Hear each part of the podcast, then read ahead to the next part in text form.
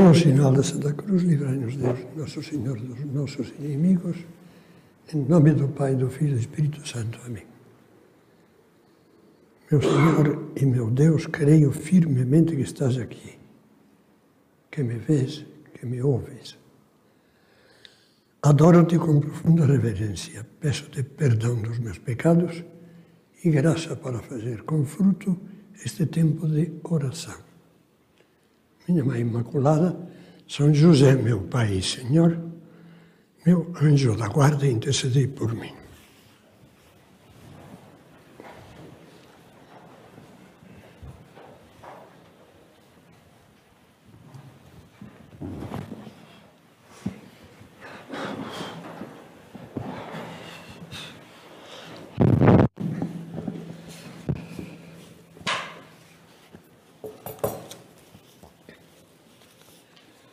Todos os que recebem o aviso desses recolhimentos mensais pela internet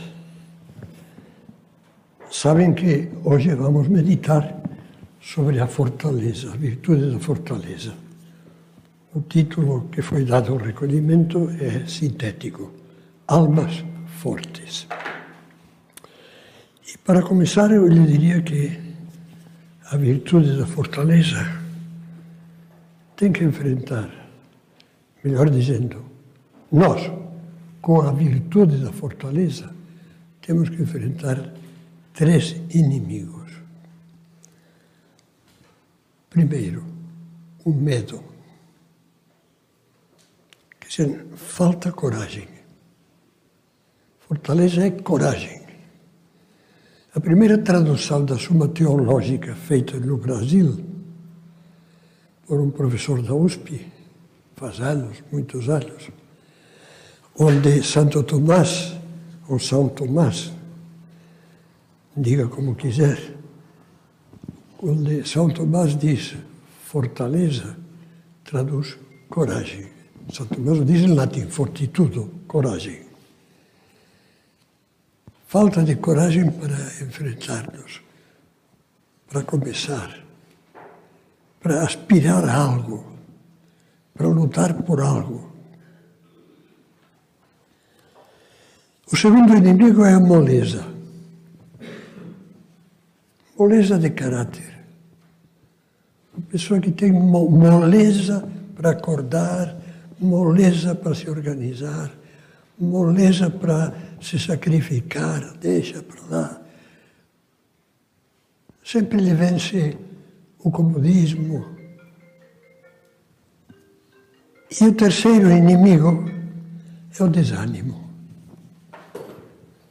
Uma pessoa que, que desanima, não se sente, não se sente com forças de fazer as coisas. Não, não vai dar, não. E há um quarto inimigo, a impaciência. Só que a este quarto inimigo vamos dedicar a segunda meditação. Agora fiquemos só com os três primeiros. O Catecismo da Igreja Católica, quando fala da virtude da fortaleza, diz que, diz mais por extenso, mas eu resumo, é firmeza e constância na procura do bem na procura de, de todos os, os bens. Tem o bem espiritual, tem o bem humano, tem o bem familiar, tem o bem social. Firmeza e constância na procura do bem. E depois, ser capazes de suportar as provações. É o que São Tomás, com toda a doutrina clássica, e quando digo clássica, não é só cristã, é também dos filósofos gregos. Diz que a fortaleza, a virtude da fortaleza, a qualidade estável da alma, que se chama fortaleza, tem dois aspectos: empreender, enfrentar, enfrentar e aguentar. Em latim, agredir, daí vem agredir, e sustinere, suportar, aguentar. Um comentarista de, de São Tomás, da sua teológica, um grande teólogo, chamado Antonio Royo Marin, autor de um livro que me parece que ainda não foi traduzido aqui, acho. Teologia da Perfeição Cristã. Talvez tenha sido, não sei. Ele diz: a fortaleza é a força, comentando São Tomás, é a força do amor ao bem. Quer dizer que quando vê essas fraquezas de que estamos falando agora, e, e a pessoa hesita, não se atreve, ou a pessoa acha, puxa, não quero sofrer, não quero. É que não tem amor ao bem. Quando há amor ao bem, as coisas se enfrentam. Uma pessoa que tem um filho que de repente foi atropelado, essa pessoa é rápida, faz tudo, pede ajuda, vai, vai ao hospital, pede a ambulância, pede, telefona, pede que telefone ao médico, etc, etc, etc. Vai. Agora, quando não há amor ao bem, uma pessoa que preza pouco o máximo bem que existe neste mundo. Não há nenhum outro maior do que este. A Sagrada Eucaristia. O próprio Cristo em pessoa, oferecendo-se no altar por nós que ideia errada temos da missa? Agora não é o momento de esclarecer. Ou a comunhão, o próprio Deus feito homem que se dá como alimento. Agora, o que você faria por um filho porque o ama, e faria qualquer um de vocês, quebraria a cara, qualquer coisa. Por Cristo não faz. Por Deus, a quem devemos tudo, não faz. Diz o mesmo teólogo Royo Marim que a fortaleza, a virtude, lógico, tudo se subentende com a ajuda da graça de Deus, porque senão nada feito. Acende o entusiasmo para que não desistamos de conseguir o bem. Insisto, o bem tem vários, várias vertentes. O bem pessoal, o bem familiar, o bem social e, concretamente, vai atrás do bem árduo e difícil. Não é, não, é facílio, facinho, facílimo. Não, não. Que é um bem, nós consideramos um bem árduo e difícil. E enfrenta, sem se deter, continua dizendo este autor, sem se deter perante os sacrifícios e os perigos. São os, os dois atos da virtude da fortaleza. E vamos começar a pensar um pouco agora nos inimigos, o medo. E aí há muito a ver, muito a dizer, sobretudo no mundo atual. A coragem não vem do temperamento. Há pessoas que podem ter uma certa facilidade temperamental mas não vem do temperamento. Mas a virtude da fortaleza vem do amor à verdade e ao bem. A verdade. Não tenhas medo da verdade, ainda que a verdade te acarrete a morte, dizia São José Maria, diz no livro Caminho. E aí está milhares de mártires antigos e atuais, que para não renegar da verdade, se prontificaram a aceitar todos os martírios e a morrer, a ser mortos de uma maneira cruel, mas aqueles mártires que iam rezando, cantando, mesmo esses mártires, por exemplo, uh, professores e padres poloneses no campo de concentração de Auschwitz, que Viktor Frankl, psicólogo, autor, ele, ele que esteve no campo de concentração, escreveu um livro belíssimo chamado Um Psicólogo no Campo de Concentração. Diz: quando uma pessoa ama a verdade, tem um ideal e acredita nele, é capaz de fazer o que eu vi: ir para a câmara de gás, rezando o Pai Nosso, ou rezando, se é judeu, o Shema Israel. Aquele primeiro mandamento: ouve Israel, o Senhor teu Deus é o único Senhor. Amarás o Senhor teu Deus com todo o teu coração, etc. É o amor à verdade e ao bem. E é preciso ser fortes, primeiro, para procurar a verdade. Com a verdade não se brinca, porque dela depende a vida e o sentido da vida. Esse, esse se chama irenismo em teologia. Irenismo é, é Irené, em grego, é paz. Irenismo é pacificar tudo. Não, todas as religiões são iguais. Tudo, tudo, tudo a mesma coisa. Calma, não tem problema. Você pode, pode ser isso, pode ser aquilo. Não. Não. Tudo não é igual. E agora estamos nos acostumando a dizer que tudo é igual. E não é em todos os sentidos.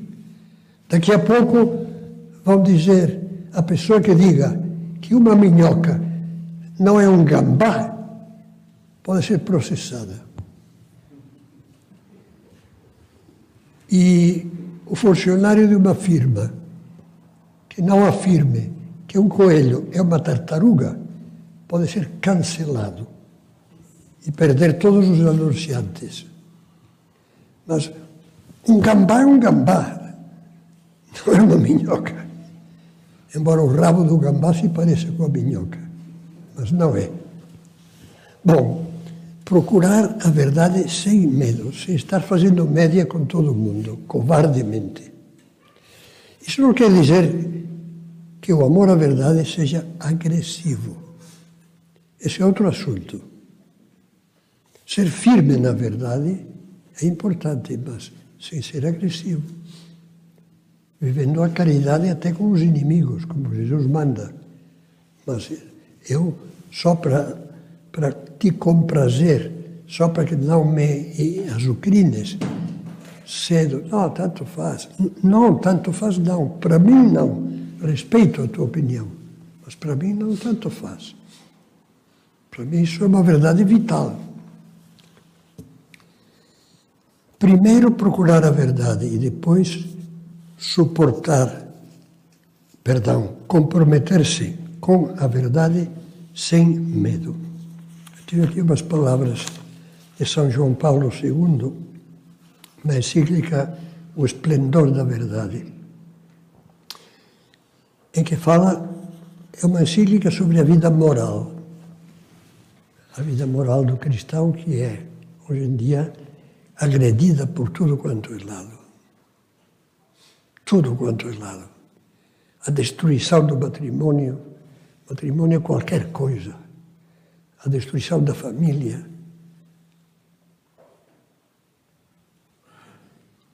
A destruição dos filhos nas escolas. A destruição dos filhos.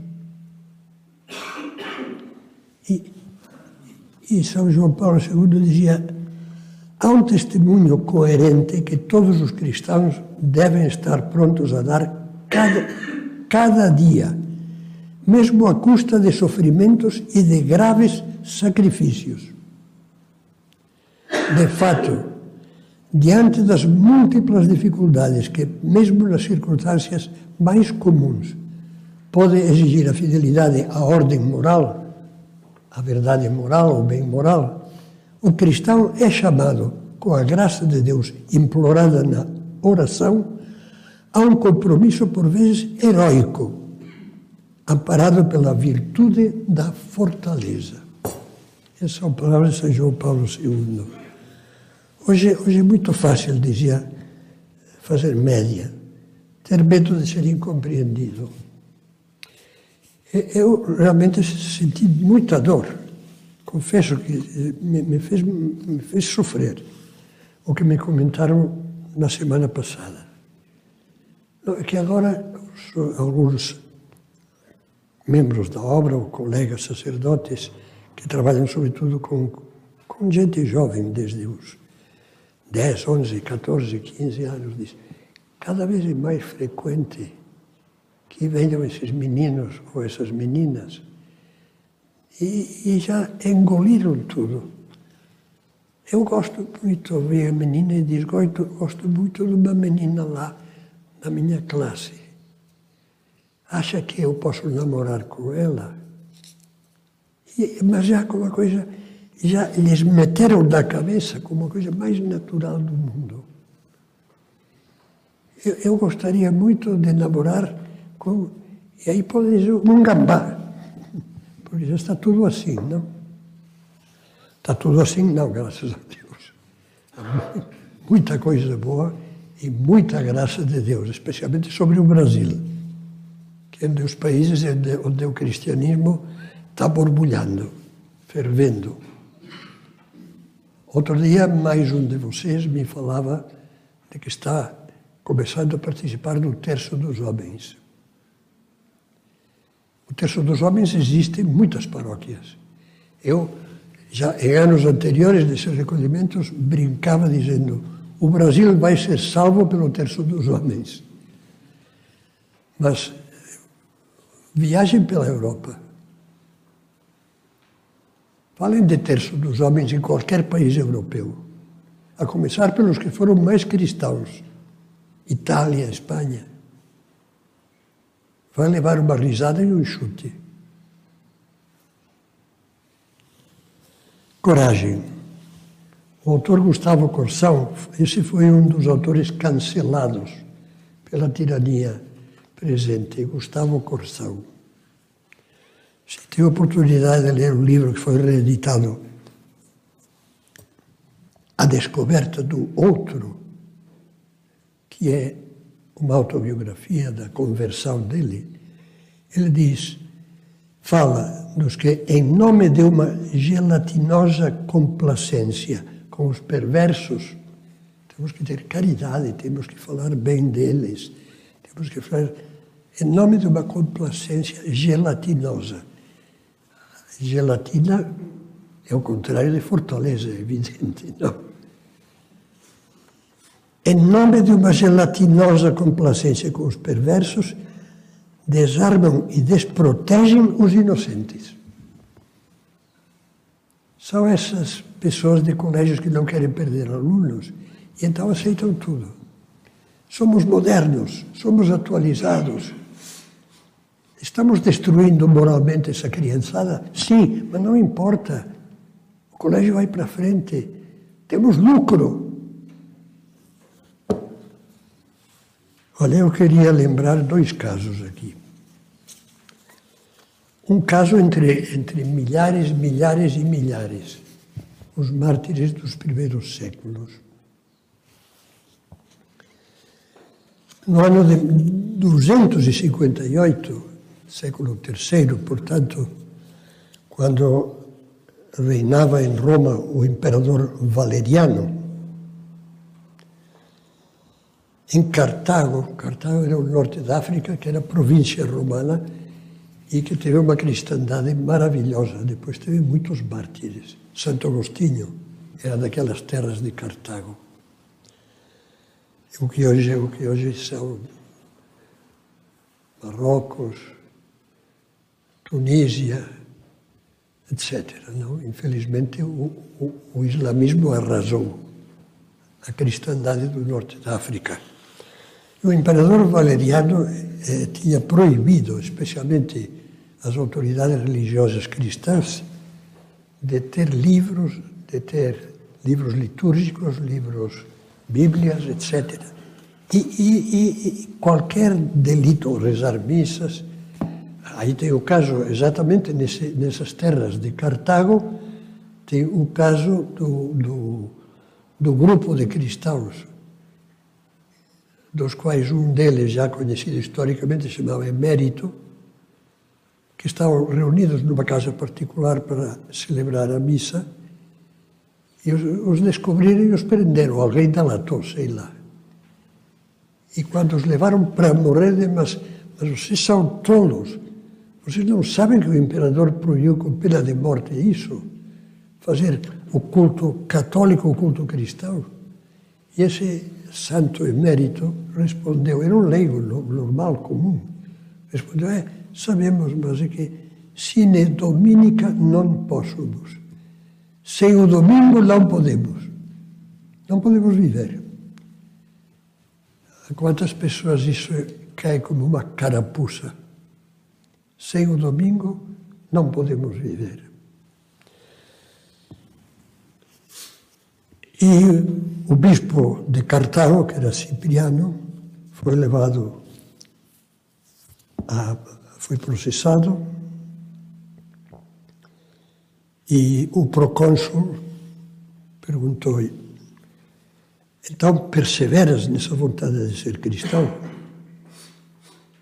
E Cipriano simplesmente respondeu: Uma vontade boa que conhece a Deus não pode mudar. Não pode, tranquilo. Ele então tirou a roupa, se inclinou, porque lhe cortaram, foi decapitado a espada, e os fiéis estavam assistindo, chorando aquilo, puseram roupas no lugar onde previu que ia cair o sangue do mártir para conservá-las como relíquias. Outro é um exemplo, um exemplo, moderno, mesmo que eu me alongue um pouquinho, quero falar desse exemplo bem atual. Bem atual. Talvez algum de vocês ouviu falar de um filósofo e pensador italiano católico chamado Rocco Buttiglione. Rocco Buttiglione é muito conhecido, especialmente no âmbito da comunhão e libertação, essa, esse, esse movimento eh, da igreja que é, que é bom mesmo. E ele, ele, daquela revista 30 giorni, 30 dias. Bom, ele foi eleito, como acontece nos países da comunidade europeia, elegem os representantes, cada país elege representante para o parlamento europeu, Parlamento Europeu. E ele foi eleito como representante da Itália para o Parlamento Europeu. E já estava indigitado para fazer parte do Conselho da Europa, quer dizer, da, da elite, o governo da Europa. E numa conversa informal com uma colega lá dos parlamentares europeus, ele manifestou que era totalmente contrário ao aborto, que evidentemente a comunidade europeia aprovou, defende e massacra os que, os que não aprovam, não? Pois bem, aí foi cancelado. E ele escreve o seguinte: No momento mais difícil, quando mais me compadecia a mim mesmo me ofereceram a possibilidade de ser comissário europeu se me retratava. Eu dizia, não, eu errei, aquilo que eu disse estava errado. Lembrei-me então do castelo de Gordon, na Escócia. É um castelo que foi destruído várias vezes no período de 1649 e 1749, um século durante a ofensiva protestante na Inglaterra, anglicana, quando forçaram muitas pessoas a se converterem, a renegar do catolicismo e se converterem ao anglicanismo. Há uma placa nesse castelo que recorda as últimas palavras do Conde de Gordon. É mais fácil separar a minha cabeça do meu corpo que separar meu coração do meu Senhor. Que bonito isso. E continua o Rocco Buttiglione. Tinha-lhe oferecido a vida, as terras e a liberdade em troca da sua conversão ao protestantismo, mas ele disse que não, e lhe cortaram a cabeça. Eu, diz Buttiglione, eu expus uma reflexão parecida para as pessoas que me escutavam. Eu vou ler literalmente, desculpe. Ele disse o seguinte: é mais fácil separar meu traseiro da minha cadeira de comissário que separar meu coração do meu Senhor. Ser fiel às próprias convicções é sempre difícil. Mas o conde de Gordon ofereceu sua cabeça e eu apenas ofereci uma cadeira de comissário europeu. O meu foi muito mais fácil. Se alguém não está disposto a se sacrificar por sua fé, é que a sua fé não vale nada ou que ele não vale nada. Bom, é forte, mas é assim mesmo. Ou sua fé não vale nada, ou ele não vale nada. Poucas coisas vamos dizer sobre agora sobre a moleza. Tomara que tivéssemos como, como norma de vida o que se lê no ponto 39 do livro Caminho. Peça é trecho de uma carta que recebeu São José Maria. Peça que eu nunca queira deter-me no fácil. Já o pedi, responde o sacerdote. Agora só falta que te empenhes em cumprir este belo propósito. É isso. Senhor, meu Deus, que estás aqui e nos vês e nos ouves, que nunca paremos no fácil. Que nunca caiamos naquilo de dizer, é que é difícil. É que, e daí? A facilidade só leva à dissolução, à desagregação. O mais fácil é permanecer morto e deixar que o corpo se desfaça. Isso é fácil, não precisa de nenhum esforço. Numa, um pequeno livro precioso, aliás, chamado Fortaleza, dos, do que foi sacerdote do Opus Dei, depois bispo lá do estado do Rio de Janeiro, Dom Rafael Cifuentes. Esse livro Fortaleza ele cita o filósofo Jaime Balmes, um filósofo da Catalunha, do século XIX, que ao falar da fortaleza punha uma, uma comparação. Um homem forte tem que ter cabeça de gelo, isto é, não esquentar a cabeça, serenidade, calma, aconteça o que acontecer. Coração de fogo, com os seus amores e, e seus ideais. Cabeça de gelo, coração de fogo e braços de ferro. Quer dizer, serenamente vê, o coração põe o entusiasmo, põe o fogo e depois parte para a ação. É para fazer o que é preciso fazer, faça.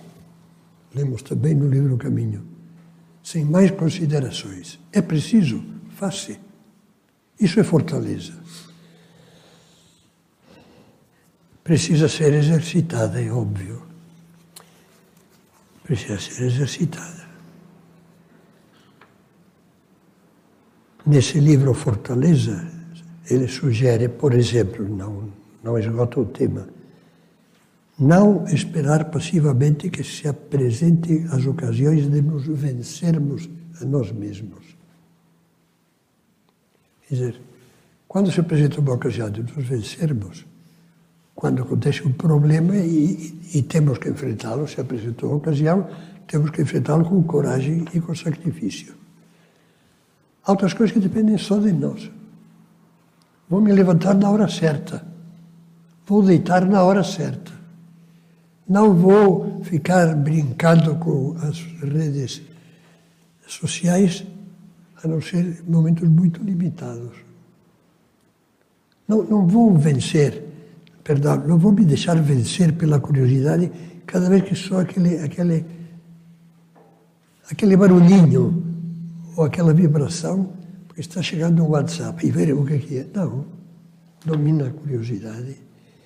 E ele diz, sair ao encontro das oportunidades ativamente, voluntariamente. Eu não tenho nenhuma vontade de sair esta noite e visitar, mas vou. Ninguém me pede, ninguém me exige, mas eu vou.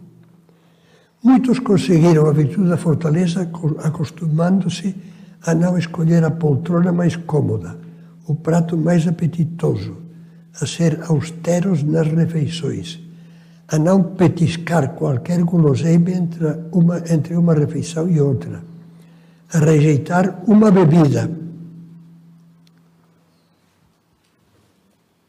Para mim chega. Não. Estou fora. Quero mais uma cerveja? Estou fora. A não deitar-se da cama fora de horas. A não prolongar o programa de televisão excessivamente. A não ler nem olhar aquilo que não lhes convém ainda que seja agradável, etc. Eu tenho que terminar e falta o terceiro inimigo, que é a desconfiança, o desânimo. E aí, aí vou lhe dizer muito poucas coisas. Quantas vezes nossa fraqueza não se mostra nisso? Pelo menos o que antigamente, não sei se agora, se chama greve de braços caídos. As greves de operários, etc., de funcionários greve de braços caídos. É quando a pessoa desanima antes de começar, ou pouco depois. Não dá. Eu não dou para isso. Então o que acontece? Que você só dá para se afundar numa poltrona e ficar bebericando. É demais. É impossível.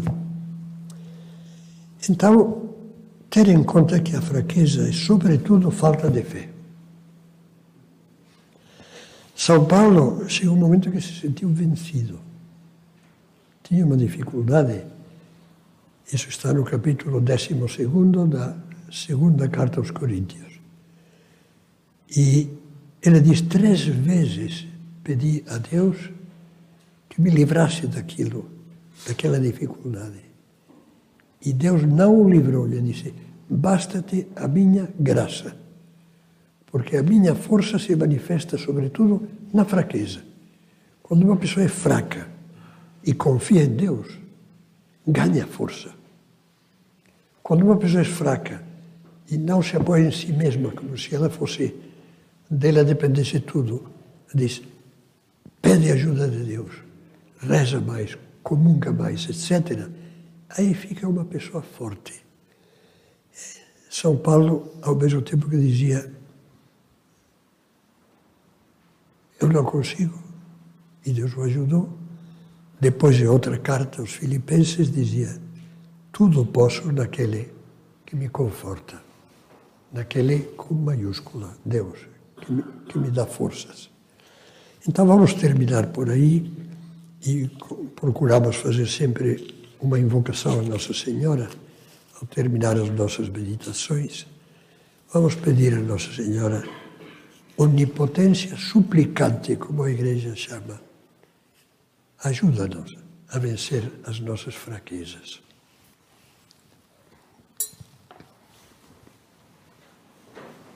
Mm-hmm.